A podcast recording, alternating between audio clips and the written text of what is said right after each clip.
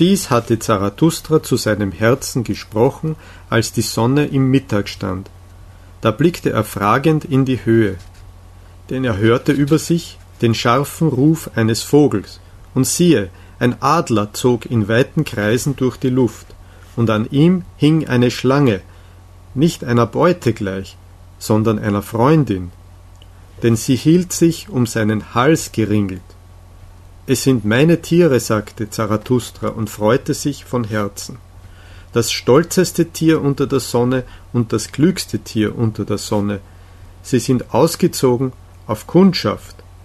Erkunden wollen sie, ob Zarathustra noch lebe.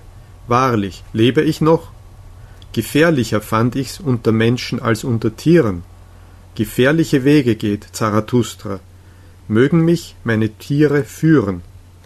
Als Zarathustra dies gesagt hatte, gedachte er der Worte des Heiligen im Walde, seufzte und sprach also zu seinem Herzen Möchte ich klüger sein, möchte ich klug von Grund aus sein, gleich meiner Schlange.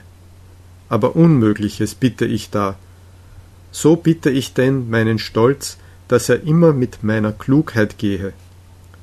Und wenn mich einst meine Klugheit verlässt, ach, sie liebt es, davon zu fliegen, möge mein Stolz dann noch mit meiner Torheit fliegen. Also begann Zarathustras Untergang.